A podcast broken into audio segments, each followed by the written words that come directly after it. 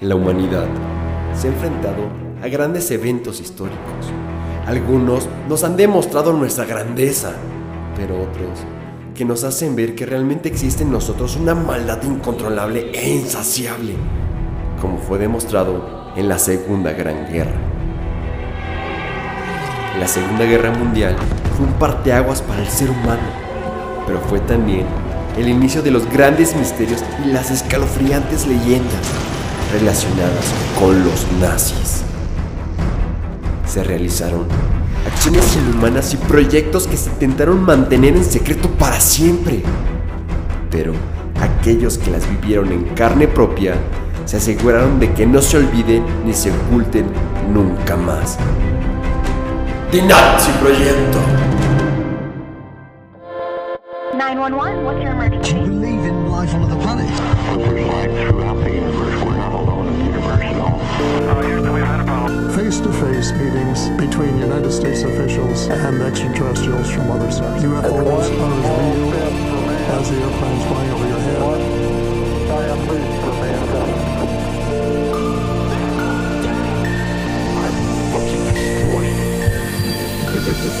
Mi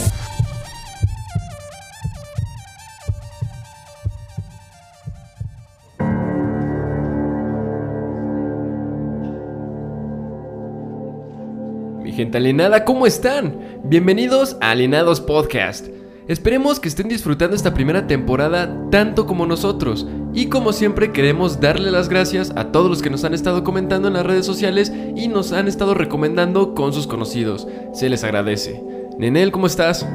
¿Qué onda, alienados? Espero estén muy bien. Como se los prometimos, nos encontramos en Berlín, exactamente en la Cancillería del Partido Nazi, sentados echándonos un cafecito en el búnker del mismísimo Führer, Adolf Hitler. Fer, ¿qué tal está tu café? Muy rico, Nenel, muchas gracias. Hoy nos vamos a adentrar a una parte todavía más oscura del partido nazi. Es correcto, Fer, es muy sabido que el Führer también tenía otros planes bajo la mesa, además de conquistar el mundo. Así es, Nenel, vamos a platicarles sobre estos oscuros proyectos que desarrollaron los nazi en secreto. Venga de ahí.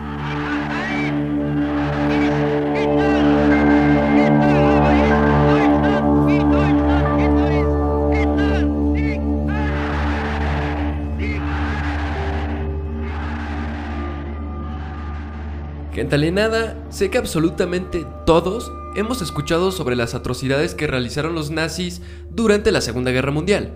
Este partido alemán, como ya sabemos, buscaba entre muchas cosas la supremacía del pueblo germano frente a todos los demás. Básicamente Hitler creía que los alemanes pertenecían a un grupo superior de razas al que llamaba Aria. Adolf afirmaba que la raza aria alemana había sido mejor dotada que las demás y que esa superioridad biológica destinaba a los alemanes a estar al mando de un vasto imperio en Europa Oriental. Gracias a esa ideología, se estima que fueron exterminadas alrededor de 11 millones de personas, entre judíos, gitanos y demás. Tan madres, cabrón. Sí es muchísimo. Pero estos solo son números oficiales. Fer y yo nos dimos a la tarea de buscar e indagar un poco más acerca del partido alemán nazi y sus múltiples proyectos los cuales fueron realizados en secreto y con resultados mucho peores de los que conocemos. Vamos a platicarles sobre los secretos más oscuros de los nazis, así como los ambiciosos proyectos que realizaron los alemanes y que mantuvieron ocultos durante tantos años y reafirmaron la poca humanidad que tenían. Desarchivemos los secretos.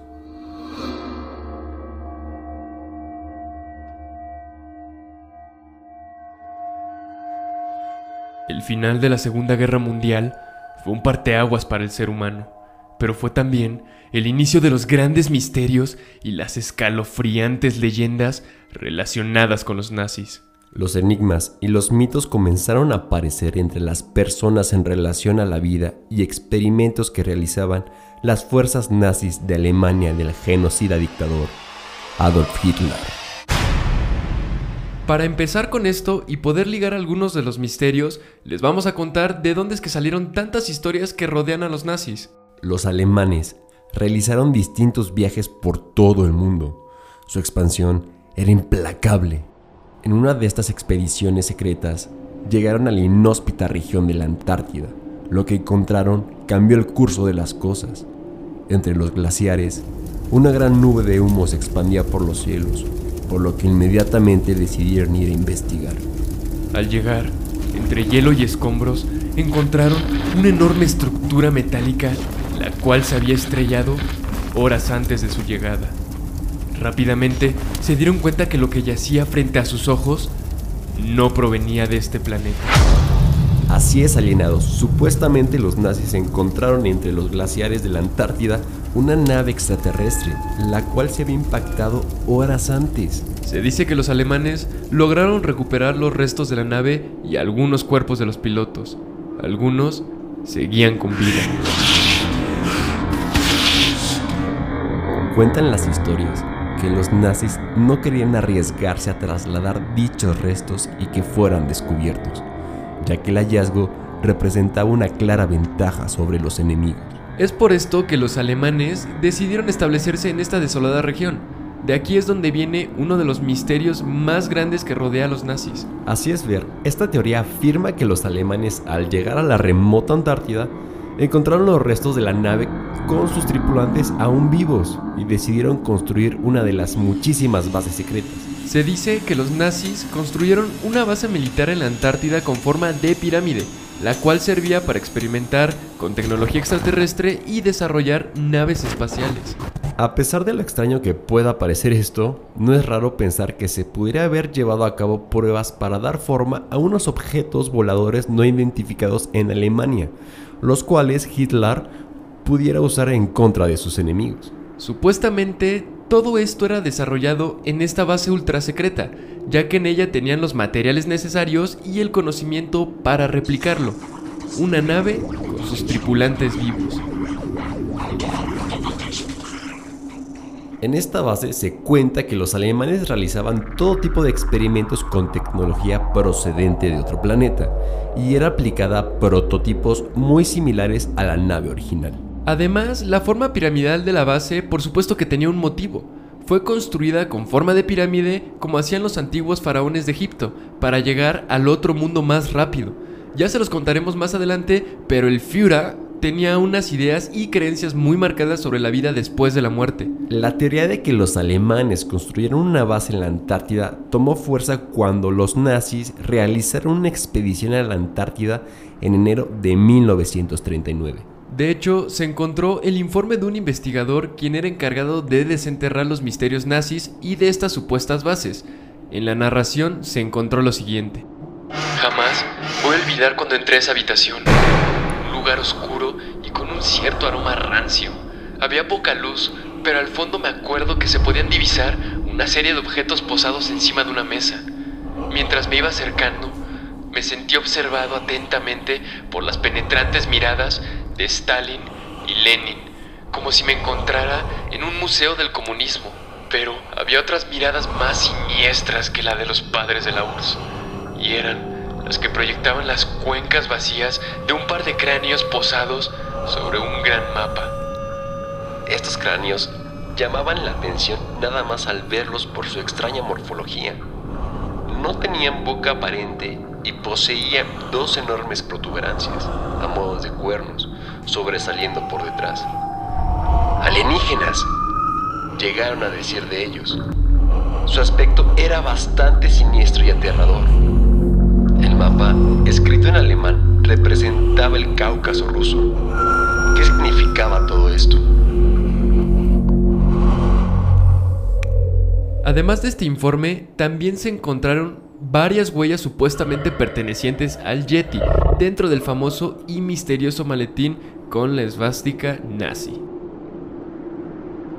Existe un libro llamado Black Sun en el que se retrataba un nazismo de posguerra esotérico y oculto, en el cual se afirmaba que dentro de esta base se encontraban algunos platillos voladores, los cuales eran superarmas alemanas desarrolladas y probadas durante el Tercer Reich. Además, prestigiosos diarios como The Mirror y Daily Star llegaban incluso a señalar que la supuesta base nazi podría estar vinculada con la existencia de una gigantesca pirámide de hielo de origen extraterrestre enterrada en el territorio antártico. El impulsor de este rumor fue un exiliado húngaro y residente de Argentina, Ladislas Sabo, quien afirmaba que el Führer había muerto en un búnker en Berlín, pero que sus cenizas y los tesoros más valiosos de los nazis habían sido llevados a la Antártida, donde fueron resguardados en una cueva de hielo natural muy especial en las montañas Hoffman. Obviamente la gente asoció esta cueva de hielo natural muy especial como la famosa base piramidal. Además, muchos nazis capturados después de la guerra dieron pruebas irrefutables, según los creyentes, de que existió una base en la Antártida con los secretos y tesoros más valiosos de Hitler y sus allegados, así como prototipos de platillos voladores. Como dijeron, existió. Esto se debe a que en 1947 existió una operación secreta organizada por Estados Unidos y Gran Bretaña, llamada Operación High Jump. En la misión participaron 4.700 hombres, 33 aviones y 13 barcos. Según los teóricos de la conspiración, tanto Estados Unidos como Gran Bretaña atacaron sin éxito la base secreta en varias ocasiones a finales de los 40, hasta que en 1958 lograron destruirla con tres bombas atómicas.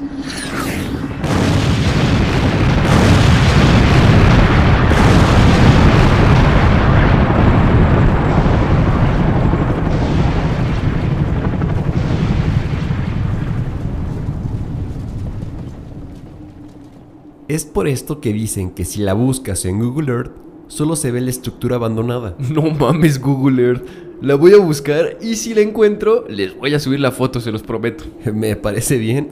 ¿Qué opinan alienados? ¿Existe una base ultra secreta en la Antártida? La verdad, yo creo que sí. Y sí intentaron desarrollar distintas cosas, pero tal vez no con tecnología extraterrestre. Oh, pues, entonces, ¿de dónde es que los nazis construyeron el siguiente misterio? No, o sea, sí creo que tuvieron algún tipo de contacto, pero tal vez no en la Antártida. El siguiente misterio dije. Está bien, vamos pues.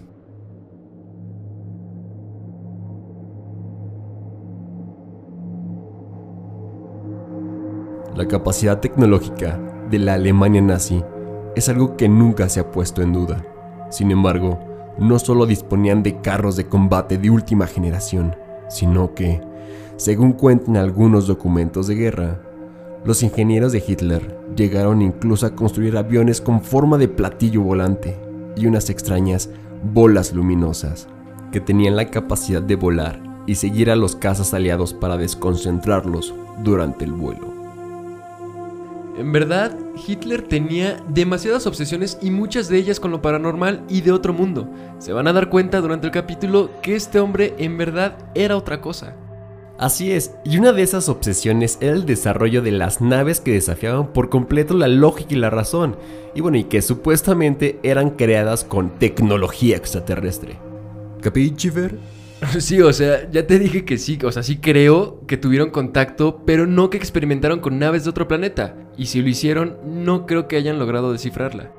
Una de las historias que avalan la creación de ovnis por Hitler ha sido la de los mundialmente conocidos Foo Fighters, unas pequeñas esferas incandescentes que según relataron varios pilotos aliados le seguían durante el vuelo a pesar de no tener tripulantes. Estos extraños objetos han hecho que muchísimas personas e investigadores escribieran acerca de estos vehículos voladores por su misterio y el miedo que desencadenaban entre los aviadores contrarios al régimen nazi, siempre aterrorizados durante los vuelos de bombardeo en territorio alemán. El periodista e historiador Jesús Hernández, en su libro Enigmas y Misterios de la Segunda Guerra Mundial, dice, De los misterios que nacieron durante la Segunda Guerra Mundial, uno de los más difíciles de demostrar ha sido el de los conocidos como Foo Fighters. ¿Existieron? Claro que sí. Su procedencia aún no se sabe. Parece que Dave Grohl conocía mucho más que la fórmula del éxito, ¿no? no mames, Dave Grohl. sí, no mames, ¿de dónde crees que salió el nombre de la banda? Te digo que conocía más que otros. Baterista de una de las bandas que marcaron la historia, o sea, Nirvana, y luego se le ocurre hacer otra banda y en la actualidad es de las más famosas. Así es, Foo Fighters. La verdad es que sí son muy buenos y sí está muy cabrón cómo pegaron sus dos bandas. Ya sé, está cabrón, pero bueno, nos desviamos un poco. Sigamos. Los Foo Fighters eran objetos normalmente esféricos de diversos tamaños que podían ir desde unos centímetros de diámetro a tener el aspecto de un gran globo y emitían un brillo extraordinario. Los reportes sobre avistamientos de estos objetos decían que su color también variaba, podía ser rojo, naranja o azul, aunque solía ser blanco o plateado. Al parecer, y según relataron algunos miembros de las tripulaciones aliadas, estas esferas aparecían súbitamente en el cielo durante las misiones de bombardeo que se llevaban a cabo en la Alemania nazi. Por eso es que les daba miedo volar sobre el territorio alemán. Aunque fueron vistas en unas pocas ocasiones, los soldados decidieron ponerles este nombre de acuerdo a una serie de entretenimiento de esa época.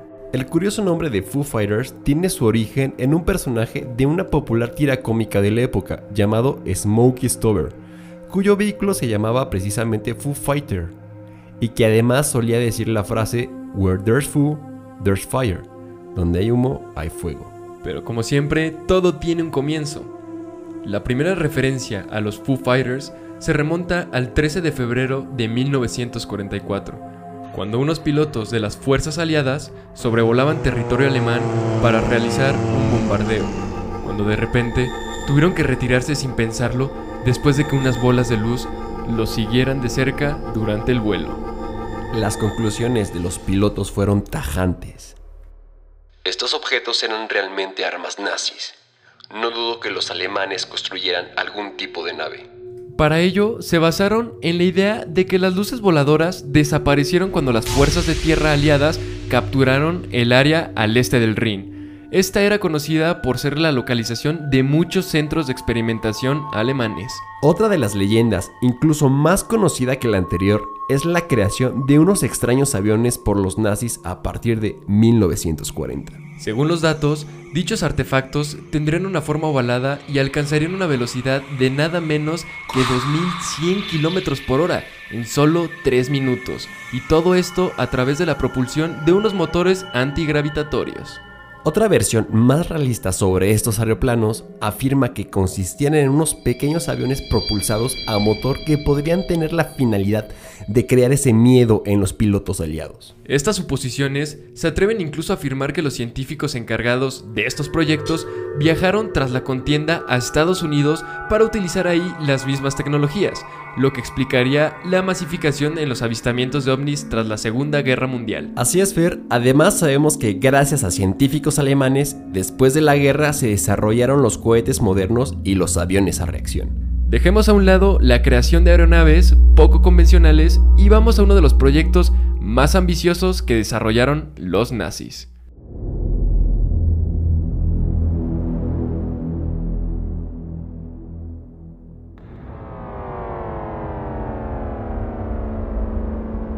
Existen historias sobre la creación de un objeto el cual tenía como objetivo desafiar el tiempo y espacio. Las operaciones secretas de los científicos líderes de Alemania nazi condujeron al descubrimiento de una de las armas más asombrosas y misteriosas que han existido, la campana nazi. Información filtrada y documentos desclasificados nos han dado la pauta para la comprensión de lo que esta campana se trataba. Fue en el libro de Igor Witkowski llamado La verdad sobre la maravillosa arma, donde se nos fue introducida por primera vez una idea del potencial de este artefacto. Él afirma que se le fueron mostrados documentos clasificados del gobierno de Polonia por un funcionario de inteligencia polaco anónimo.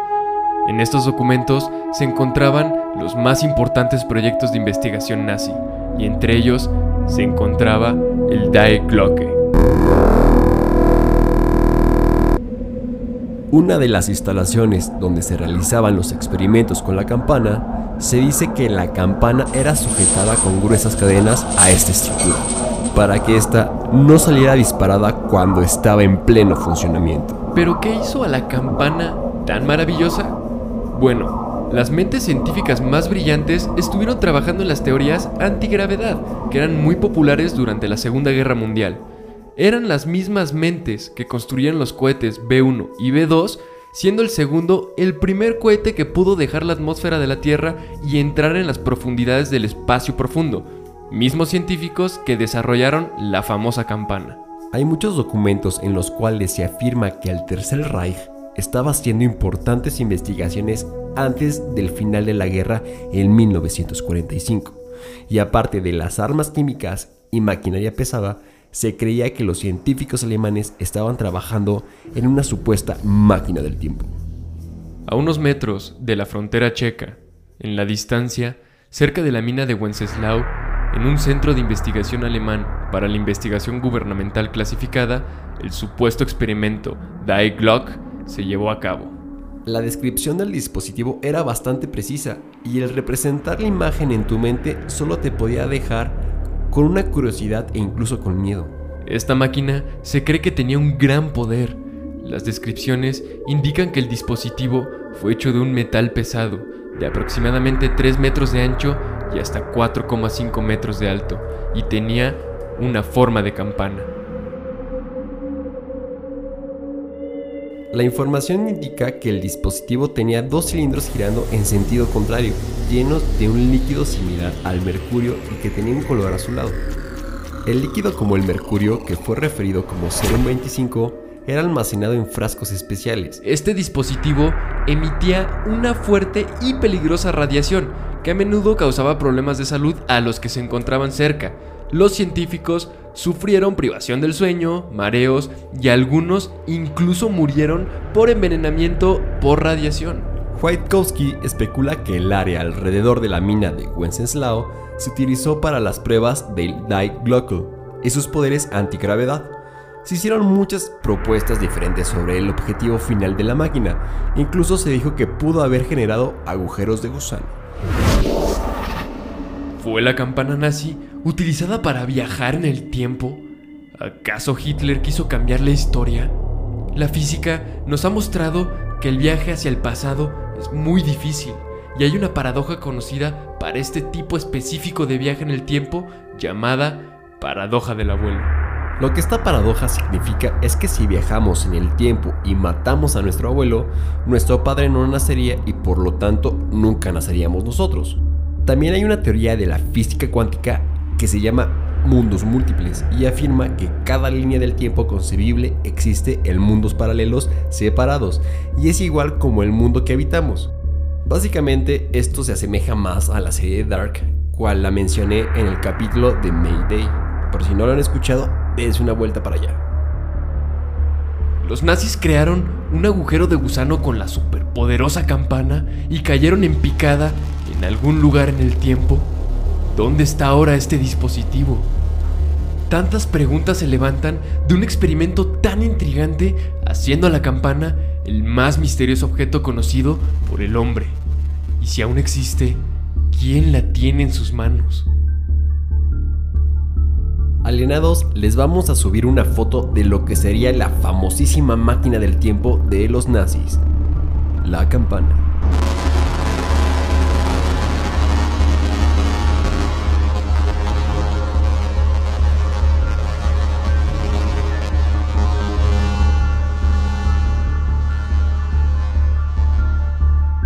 Vamos a platicarles sobre los experimentos nazis que mostraron una vez más que el hombre puede llegar a extralimitarse y convertirse en un monstruo, perdiendo por completo su humanidad.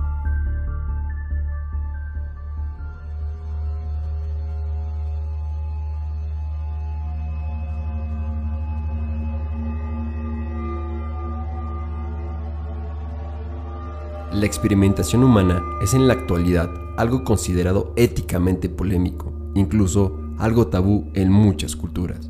En la Segunda Guerra Mundial, la Alemania nazi fue reconocida, entre otras cosas, por la experimentación en personas recluidas, principalmente violando sus derechos y realizando pruebas inhumanas e incluso dolorosas, susceptibles de llevar a la muerte a los individuos considerados objetos de prueba. La experimentación nazi en seres humanos consistió en una serie de experimentos médicos llevados a cabo con una gran cantidad de prisioneros por parte de la Alemania nazi en sus campos de concentración durante la Segunda Guerra Mundial. Los prisioneros, en su mayoría judíos de toda Europa, aunque también gitanos, prisioneros de guerra soviéticos y alemanes discapacitados fueron coercionados a participar y nunca hubo consentimiento informado.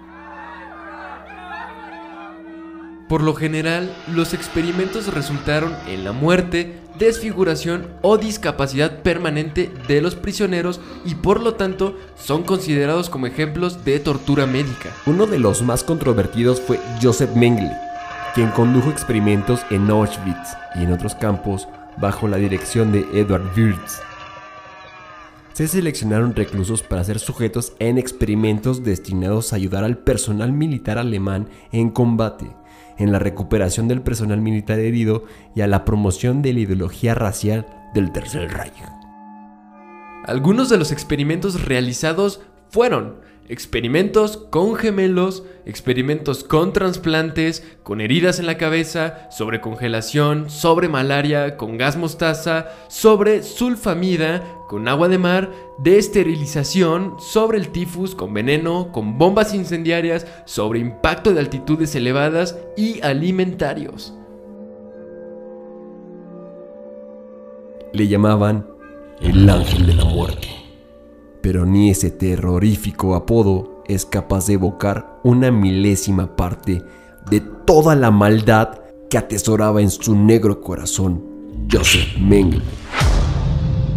En una ocasión, agarró un padre y a un hijo, los asesinó, les arrancó la carne del esqueleto y posteriormente envió sus restos a un museo en Berlín.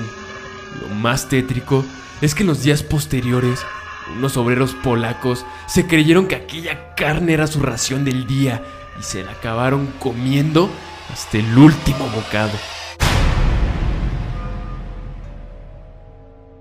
En Auschwitz, Mengele dio rienda suelta a su brutalidad inhumana. Solía recorrer las filas de presos que arriaban al campo de concentración, al grito de ¡Gemelos, gemelos, gemelos! Para localizar hermanos que sirvieran para sus crueles experimentos humanos. Al parecer, con ellos buscaba descubrir el secreto de los nacimientos múltiples y utilizarlo para que las mujeres arias dieran a luz a una multitud de niños puros para los nazis. A su vez, las similitudes entre ambos les permitía acabar con uno de ellos y dejar al otro como sujeto de control. También solía asesinarles a la vez para hacerles una autopsia comparativa. Los informes desclasificados decían, las investigaciones sobre los gemelos ocuparon una gran parte de los pseudoexperimentos del acusado, según las indagaciones previas del tribunal. Esto le resultaba especialmente interesante al régimen nazi, en especial en lo que se refiere a su deseo de incrementar la tasa de nacimientos por medio de un aumento manipulado médicamente en el número de nacimientos de gemelos. Aquello solo fue el comienzo de su reino del terror. Mengele llegó a inocular un extraño tinte llamado azul metileno en niños con rasgos arios pero ojos marrones para teñirles la pupila. Posteriormente, enviaba a los pequeños a las cámaras de gas, aunque en ocasiones también les arrancaba los globos oculares para quedárselos como recuerdo. Así lo desveló la deportada Vera Kriegel, quien afirmó haberse topado con una pared llena de estos tétricos souvenirs. Estaban pinchados ahí como si fueran mariposas. Pensé que había muerto y que ella estaba en el infierno. Vera también quedó completamente asqueada cuando visitó otro campo de concentración. En junio de 1943 fui al campo de gitanos en Birkenau. Vi una mesa de madera. Sobre ella había muestras de ojos. Cada uno de ellos llevaba un número y una letra. Los ojos eran desde amarillo pálido hasta azul claro, verde y violeta. Mengele también se dedicó a amputar y reimplantar miembros de niños en su enfermería. A los gemelos se les amputaban miembros y se les reimplantaban y en algunas ocasiones al revés. Se les inoculaban enfermedades, se les practicaban heridas y se infectaban a propósito para ver las reacciones. Se les intercambiaba la sangre entre ellos. No había límite para la perversa imaginación de Mengele. El miembro de la SS también cometió todo tipo de barbaridades como arrojar a un recién nacido al fuego o aniquilar en la cámara de gas a barracones enteros para evitar enfermedades.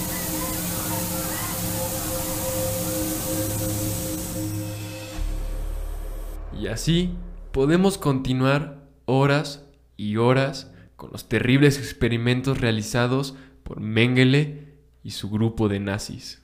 Así es, Fer, la verdad es que eran unos cabrones. No entiendo cómo podían hacer este tipo de cosas tan inhumanas. Lo peor es que muchos se salieron con la suya y nunca fueron capturados. Murieron en la tranquilidad de sus hogares. Sao Paulo, Brasil, 7 de febrero de 1979. El cabo Expedito Díaz Romao se preparaba para pasar el turno e ir a casa cuando atiende una llamada de emergencia. Al otro lado de la línea, alguien le avisaba de un cuerpo en la playa en la ensenada. Al llegar al lugar, alrededor de las 4 de la tarde, encuentra la zona desierta. En la arena solo estaba la persona muerta y una pareja de austriacos. No había nada que pudiera hacer. Ya había sido rescatado del agua sin vida. Recuerda Romao, hoy jubilado a los 72 años.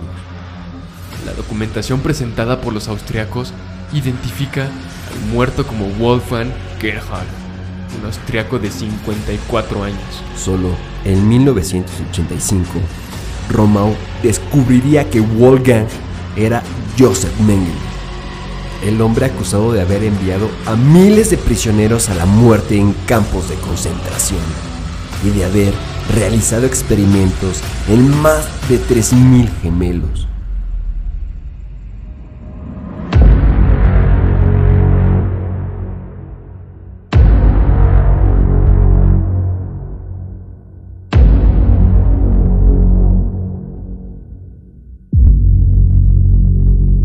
Como podemos ver, estas personas en verdad no tenían escrúpulos y hacían absolutamente todo lo que fuera necesario para poder ganar la guerra y obviamente lograr que la raza aria predominara. Así es, Fer, no les importaba nada. De hecho, ahora que hablas de que muchos nazis quedaron impunes, existe un misterio alrededor de la muerte de los jerarcas nazis, el cual ha dado vueltas por todo el mundo y muchos han intentado explicarlo. Vamos a platicárselos.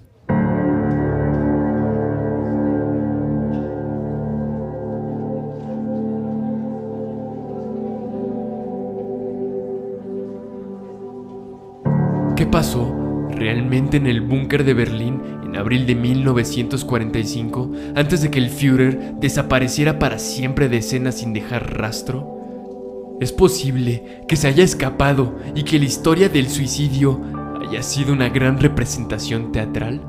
El líder nazi había regresado por última vez a Berlín el 15 de enero de 1945 y pronunciado sus últimas palabras a sus soldados alemanes. Por radio, el día 30, en esa transmisión se percibía que ya no era capaz de levantar la moral de nadie. Es más, en sus últimos días de vida, culpaba de todos los errores de la guerra a sus subordinados, nunca a él. A finales de febrero, los soviéticos estaban ya a 80 kilómetros de Berlín y Hitler decidió esconderse en el famoso búnker. La guerra estaba perdida y no albergaba ninguna esperanza. A medianoche, el Führer contrajo matrimonio con Brown en la sala de mapas del búnker y ambos se retiraron a sus habitaciones para celebrar una fiesta. Su secretaria Traut Young se quedó mecanografiando su testamento y poco después ambos aparecieron muertos. Con la entrada en el búnker por parte de los soviéticos, estaba más que claro que la guerra había terminado. Pero, ¿dónde estaba el cadáver del Führer? El 25 de septiembre, todos los periódicos ya se hacían una pregunta muy parecida con el titular. ¿Hitler incinerado?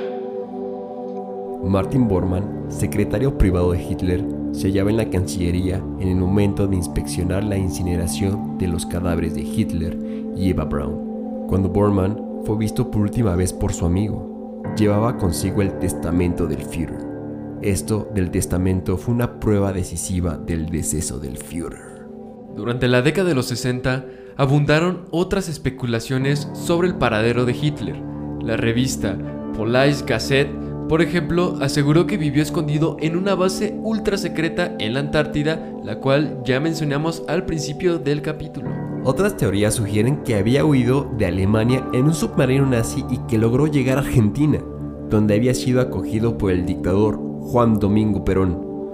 Se defendió incluso que su destino había sido el Mato Grosso, en Brasil, ayudado por el Vaticano y que murió en 1984. Esto de los submarinos es muy famoso ya que existen un buen de documentales en los que se presentan fotos e incluso testigos que hablan de varios submarinos hallados en las costas de Argentina. Además, cada cierto tiempo aparecen nuevas teorías y más información. Hace dos años, el periodista Basti declaró que el líder nazi había estado en Colombia. Tengo un documento de la CIA que dice que estuvo allí en 1954, además de una foto de la CIA en la que aparece Hitler en la localidad de Tunja reunido con otros nazis, llamado Philip Citron. Además, durante mi estancia en Colombia, he entrevistado a personas que aseguran que él estuvo en ese país y en otros más. Uno de esos testimonios del que también se hicieron eco algunos medios de comunicación era el que una anciana aseguraba que había trabajado para Hitler y su mujer en 1956 en una residencia en la Villa de la Angostura en Argentina. Otro de los testimonios era el de Loisa Lujan, una de las catadoras de la comida que se le servía al líder nazi para asegurar que ésta no estaba envenenada. Existe una infinidad de libros que hablan con respecto a este tema. Por ejemplo, Tras los pasos de Hitler 2014, Los secretos de Hitler 2016, Hitler en Colombia 2018 o La segunda vida de Hitler en 2019. También podemos nombrar al famoso periodista argentino Abel Basti, quien ha seguido paso a paso el rastro de Hitler. Según Basti, las principales agencias de inteligencia del mundo, como la CIA y el M16 británico, contaban con informes y fotografías que confirmaban la presencia del Führer en Sudamérica después de 1945. Se han difundido millones de documentos, los cuales presuntamente son de las agencias como la CIA, el gobierno de Argentina y gringo, así como fotografías de Adolf Hitler paseándose por las tierras sudamericanas. Supuestamente, el Führer murió a los 73 años en Argentina junto con su esposa Eva Braun. No lo sé, Ricky, parece falso. La verdad es que tenía tanto poder que no dudo ni por un segundo que todo esto sea cierto. ¿No será que Hitler llegó a un acuerdo con los gobiernos para detener la guerra y salvarse el pellejo?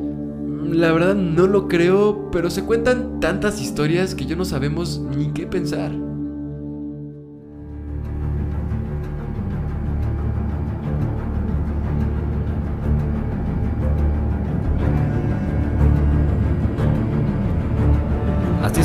Desafortunadamente se nos ha acabado el tiempo, pero como siempre, sabemos que este mundo está plagado de misterios. Los misterios que arrastran los nazis son muchos, y más su líder. Se dice que Hitler buscaba sin parar el santo grial, así como el arca de la alianza. También buscaba la fuente de la eterna juventud, pero como siempre, la historia nos afirma que por lo menos esta última no la encontró. Pues quién sabe, la verdad, con los nazis y Hitler ya no se sabe. Igual está viviendo con los extraterrestres. Yo no creo. Pero bueno, los misterios en este caso giran en torno a un grupo de personas sin escrúpulos. Demostraron no tener humanidad y su ambición los llevó a hacer cosas impensables. Lo peor es que por un momento se llegó a pensar que este gran grupo de personas iba a conquistar el mundo. Los nazis. Así es, Nenel. Realmente me sorprende cómo es que los jerarcas nazis pudieran siquiera pensar en hacer todo lo que hicieron. Experimentos humanos, exterminios, campos de concentración, vaya, un sinfín de cosas que no tienen perdón. Como comentaste, se han contado miles de historias alrededor de los nazis, las cuales nos hacen cuestionarnos demasiadas cosas. ¿Qué pasó realmente en el búnker de Berlín en abril de 1945? ¿Los nazis pudieron viajar en el tiempo? ¿Lograron tener contacto con algún tipo de raza extraterrestre? Yo sí creo en muchos de estos misterios, pero hay cosas que jamás van a salir a la luz. Y un pequeño consejo, recuerden jamás perder esa pequeña humanidad que aún nos queda y que nos hace unos seres tan maravillosos. Gente alienada, fue un gusto poder compartir este tipo de temas tan interesantes con ustedes y por supuesto contigo, Nenel. Nos vemos el próximo jueves. Alineados, gracias a todos los que se están tomando un poco de su tiempo para escucharnos y no olviden seguirnos en nuestras redes sociales como arroba alienadospodcast, en nuestra página de Facebook e Instagram para que puedan ver las fotos que vamos a subir. Y bueno alineados, nos vemos el próximo jueves desde el planeta X, mejor conocido como Nibiru. Venga de ahí.